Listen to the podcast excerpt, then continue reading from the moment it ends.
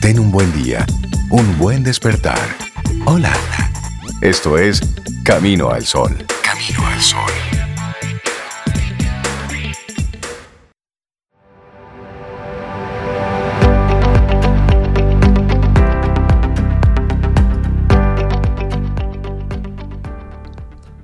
Y dice Margaret Mead, recuerda que eres absolutamente único, al igual que todos los demás. Hoy estamos apelando, sí, a, ese, a esa individualidad, a ese pensar con tu propio cerebro, con tu tú, con tu conciencia. Soltar un poco. sí, soy, es verdad. Hay que hablar así, claro, Rey. Exacto, lo grande que, se entiende. Es que como que no estamos entendiendo. Entonces hoy estamos desde Camino al Sol o que, la, estupidez, humana no tiene límites. Entonces, hoy queremos apelar a esa conciencia, a esa actuación, a ese comportarse individual desde tu conciencia. No importa que tu entorno esté como que no esté pasando nada. Óyeme, son ellos. Piensa en cómo estás actuando tú. Y si cada uno de nosotros comienza a hacerse esa pregunta, vamos a ir poco a poco cambiando nuestra actitud. Hay comunidades, hay zonas que han estado en toda esta pandemia como si no está ocurriendo nada. No, aquí hay barrios, hay lugares donde la gente ha seguido su vida normal, donde no ha habido forma que las autoridades hayan podido poner algún tipo de control.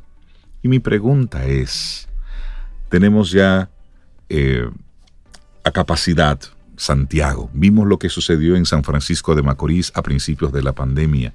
Santo Domingo es tan grande y no tenemos una capacidad para atender a todo el mundo. Y no hay, no hay vacuna, todavía no hay una forma efectiva en que los médicos puedan decir, miren, esto se resuelve así. No, cada persona es una experiencia, cada persona es un descubrir, cada uno es, bueno, vamos a ver cómo vamos contigo. Y eso tiene una gran presión sobre los doctores, sobre el sistema. Y es para nosotros eso, llamar a la conciencia individual y usando el tutú. Y aquí tenemos a una persona que nos dice qué es lo que pasa en ese cerebro de nosotros, por Dios. Doctora Dalú Lordey, buenos días, ¿cómo está? buenos días, ¿cómo están? Reinaldo, Cintia, Sobeida. Pues yo, al igual que el doctor, eh, estoy de acuerdo con él y su, y su expresión, porque la verdad es que yo creo que no es la primera vez que cuando estamos hablando de estos temas, hacemos referencia precisamente a ese nivel de falta de conciencia, de impulsividad, de poco raciocinio que muchas veces tenemos nosotros eh, como, como, sociedad, como país. Eh, y, la verdad es que el, nivel de despreocupación es grado Dios. O sea, no, no, es que yo soy inmortal. A mí no me va a pasar, yo tengo mi cuarto para resolver eso, como, o sea, exacto. Y, dice hasta dónde realmente ahora nos estamos dando cuenta de la necesidad de la educación y de tener un, un pueblo, una ciudadanía realmente consciente de, de sí mismos, del otro y, de lo que realmente es importante. Y la verdad es que yo estoy estilo Sobeida, yo salgo estrictamente a lo necesario y, evito en la medida de lo posible estar en el medio, porque, porque también me ha pasado, yo tengo muchas personas cercanas que conozco, queridas, que han perdido familiares, que han perdido eh, y no han podido hacer nada no han podido hacer nada porque no hay cómo hacer nada. Entonces, es que la forma de eh, hacer es cuidarse antes, porque una vez te enfermas y entras al sistema, tú dependes del sistema, ya eso no depende de ti. Un sistema frágil, por demás, exacto. el sistema está colapsado hace tiempo. Eh, el tema es que eh, no, no estamos entendiendo, no estamos entendiendo la naturaleza de, de la gravedad y hasta que no nos pique al lado, entonces no hago conciencia. ¿Y cómo funciona entonces ahí nuestro cerebro, doctor? Hablemos un poco sobre la, evaluación, la evaluación cognitiva. Aquí hay que hacer muchas evaluaciones de tu tú. ¿Mm? Yo pensé que te decía, hablemos entonces de la estupidez humana. Sí, sí, porque es, que es para conectarlo. Sí, porque hay que hacer esa evaluación cognitiva para saber si es que tú eres o te haces. Exacto. Ahí hay un tema importante y que no es la primera vez que lo menciono. Yo digo que aquí los aquí hay un, un nivel de desinhibición conductual y de falta de criterio y de funcionamiento ejecutivo alto. Y eso se desarrolla en los primeros años de vida y en la escuela. Entonces ahí hay un tema que tenemos que replantear. La evaluación cognitiva es un método, es un método de diagnóstico del estado funcional de nuestro cerebro. Entonces, tiene distintas vertientes. Se usa en un momento, por ejemplo, en los primeros años, para valorar, para valorar el nivel de desarrollo, o sea, a nivel funcional y de desarrollo, cómo va el proceso de ese niño y esa niña evolutivamente. Hay unos hitos, hay unos criterios claramente establecidos que nos dicen a esta edad este niño tiene que estar en este punto o cerca, ¿no? Porque no es una camisa de fuerza rígida. Entonces, ese es el primer, la primer, el primer aspecto en las primeras etapas de vida. Luego viene un segundo tema que es como un diagnóstico complementario, como una herramienta diagnóstica complementaria que nos ayuda a detectar situaciones que no lo puede ver una resonancia magnética funcional, que no lo puede ver una, una tomografía, que no se puede detectar en un electroencefalograma. Entonces, a ellos te pueden decir físicamente está sucediendo esto, pero cómo eso se refleja a nivel funcional eso lo hace la evaluación cognitiva. Un aspecto tan simple como el lenguaje puede tener cinco eh, aspectos distintos y a uno de ellos puede estar afectado. Ahora, ¿cuál de ellos para yo poder tener un método de abordaje adecuado? Pero además, la evaluación le dice al médico más puntualmente, y en este caso hablo del neurólogo, donde puede haber una lesión o un fallo funcional que me ayude a dar un diagnóstico certero para poder trabajar a nivel eficiente con ese paciente. Entonces, yo puedo tener afectada la función nominativa, que es un área, yo puedo tener el aspecto semántico, que es otro, yo puedo tener el aspecto comprensivo, que es otra cosa, yo tengo que tener, puedo tener afectada la producción del lenguaje, que es otra diferente. Estamos hablando de una sola acción funcional, pero que tiene una gama amplísima de elementos que le constituyen y que el proceso de evaluación te da la, la capacidad de poder hacer una detección fina, puntual, específica de dónde puede estar el problema y cómo abordarlo, que es lo importante en la segunda etapa. También, eh, obviamente, que es un parte de un protocolo multidisciplinario que gracias a Dios cada vez más lo estamos incorporando en, en nuestro sistema cada vez más la, comunidad eh, empieza a conocer estos procesos y empieza a utilizarlos como una herramienta importante de detección temprana. De repente una persona llega con un tema de olvidos o con un proceso de falta de atención o con una serie de condiciones que la preocupación viene eh, eh, y, y, no saben de dónde sale. Entonces, a veces cuando se hace una evaluación cognitiva, tú puedes determinar eh, incluso eh, eh, factores fisiológicos que pueden estar afectando. Por eso se complementan. Yo nunca voy a olvidar un caso de un niño que yo recibí en consulta.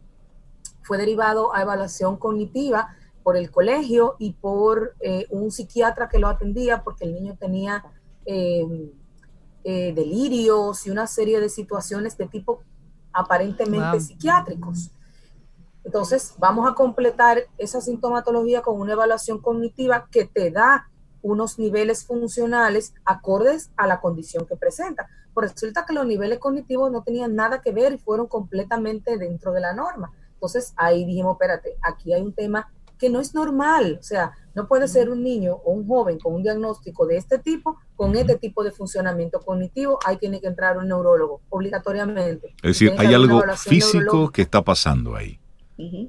Efectivamente, el niño tenía un meningioma eh, tremendo a nivel del hemisferio izquierdo y hubo que intervenirlo a la semana quirúrgicamente. Tuvo una cirugía para extirparle ese tumor que estaba creciendo desenfrenadamente. Oh, entonces, ahora, eh, eh, entonces, fíjate cómo es muy, muy importante la detección. Igual que el niño que llega a la consulta del psicólogo porque está teniendo problemas de conducta o porque está teniendo problemas de aprendizaje o porque este muchacho no atiende.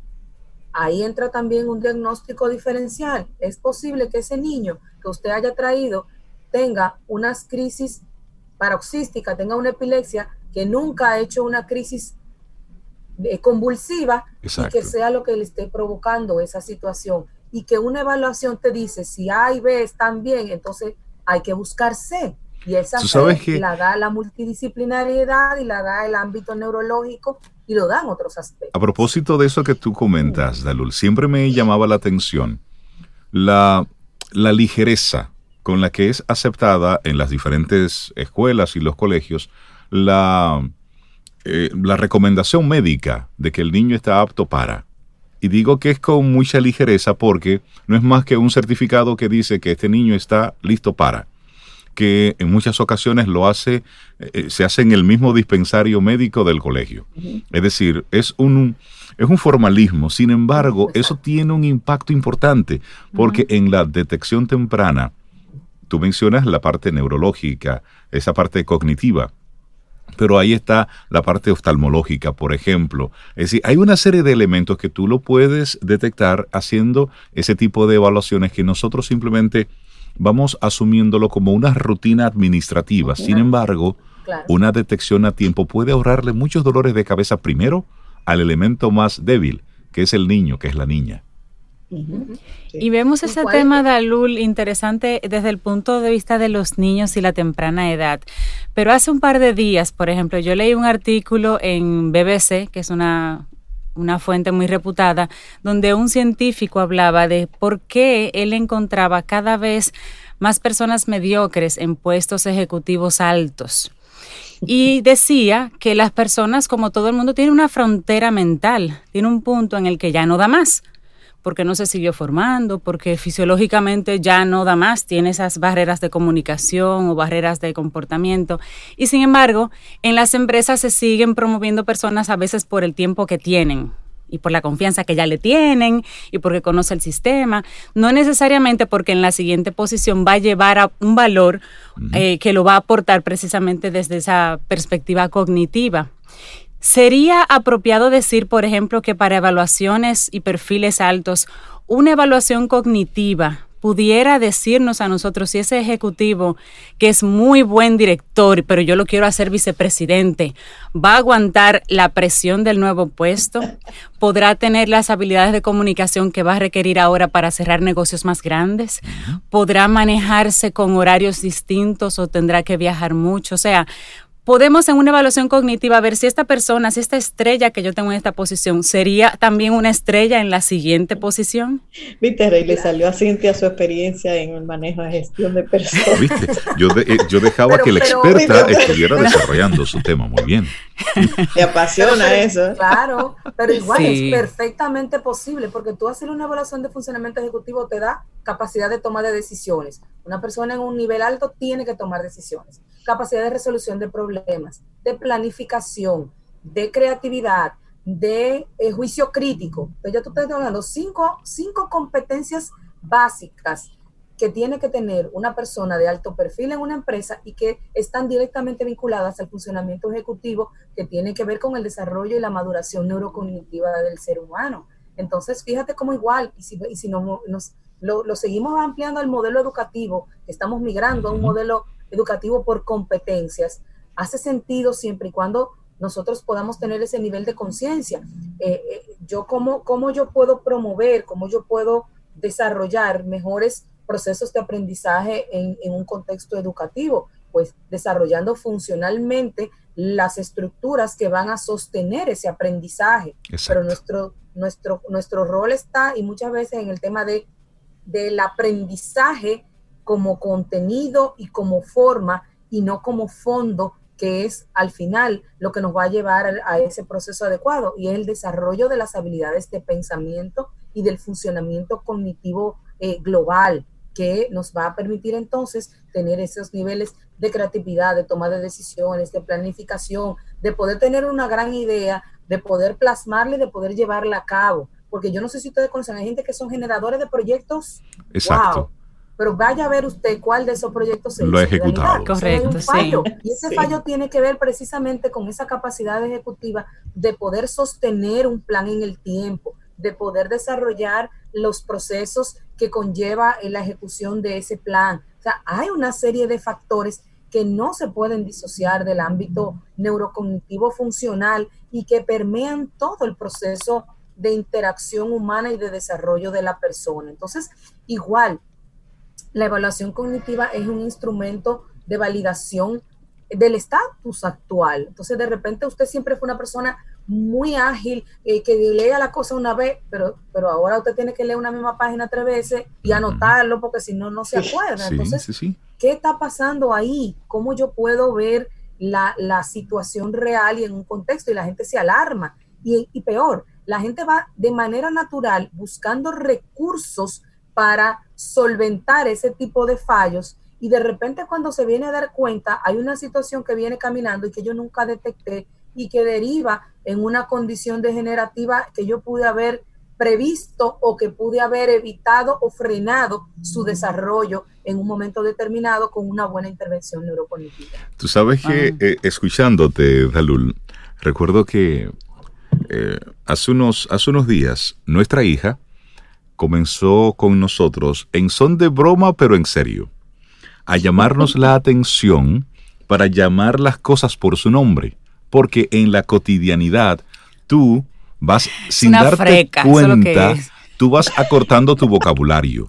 Es decir, y tú cada vez vas utilizando menos palabras porque como te entienden y como al final los seres humanos nos entendemos con códigos y yo no necesariamente debo terminar una frase para que la otra persona con la que yo convivo me entienda, pues ¿Qué vamos haciendo? Nos vamos acomodando a utilizar la menor cantidad de palabras posibles. Y ella comenzó, pues vamos a ver, aquí todo el mundo tiene que usar todas las palabras completas y correctas. Y eso poco eh, en broma, pero muy en serio, cómo nosotros nos vamos acomodando y nos vamos poniendo vagos es decir, tráeme la cosa esa, la cosa que está arriba de la cosa. Y tú entiendes, pero no, hay que forzarse y a ponerle. Esa pereza en el tiempo Nos, nos juega en contra. Sí, correcto. Claro. Correcto. Claro, y de repente tú también estás en una conferencia, ¡pum! y te quedaste en blanco con lo que ibas a decir, o se te fue la palabra que tú ibas a decir. Y, tú sabes lo que es, en tu mente, tú sabes lo que es. Claro. Y tan es esa, esas, es, literalmente esa neurona chipeando, buscando de dónde va a agarrar una definición alterna o un sinónimo que te aparezca, que te vaya a decir lo que tú querías decir. Entonces, ojo, ahí también es importante porque hay una serie de factores subyacentes y adicionales a eso. Está el estilo de vida, está la calidad de sueño, están los niveles de estrés, está la alimentación, ¿no? Que me va a regular mi, mi, compuesto bioquímico cerebral que me va a ayudar a poder eh, captar, a poder eh, tener un desarrollo adecuado, a poder tener una interacción funcional correcta. Entonces, eh, es importante que, empecemos a tomar conciencia de que es un recurso necesario en muchas ocasiones y preventivo importante para poder detectar situaciones que pueden ser corregidas o que pueden ser manejadas adecuadamente en el tiempo eh, eh, adecuado, en el tiempo justo, para evitar, digamos, que daños mayores a nivel cognitivo funcional. Las personas interesadas, Dalur, en, por ejemplo, en conectar contigo en neurotraining para comenzar con algún tipo de diagnóstico, ¿ustedes siguen trabajando, aunque sea de manera remota? Eh, sí, se está, nosotros hemos empezado algunas sesiones, se cita el paciente uno por cada tiempo para que no se junten en la sala de espera y demás, con todos los protocolos, pero también hemos adquirido una serie de recursos que se pueden trabajar de manera remota. O sea, que yo tú desde tu pantalla y yo de la mía podemos hacer la interacción y tú puedes ir haciendo tu evaluación desde allá eh, si así fuera necesario. Ah, buenísimo, buenísimo. Vamos a recordar los contactos de Neurotraining. Claro que sí, se pueden comunicar al 809-532-1992 o nos pueden buscar en las redes sociales como neurotrainingrd.do o nos pueden encontrar en Instagram neurotraining rayita abajo rd. Dalul Ordey, muchísimas gracias. Un gran abrazo. Y un maravilloso tema, muy oportuno. Síguete cuidando. Y La evaluación cognitiva. La evaluación cognitiva y su importancia para la salud mental. En estos días que tú tienes que reinventarte o lo mismo hacerlo con un poquito más de recursos, es muy importante poder tener algo así. Tú eres o te haces. Dalul, que tengas un excelente día.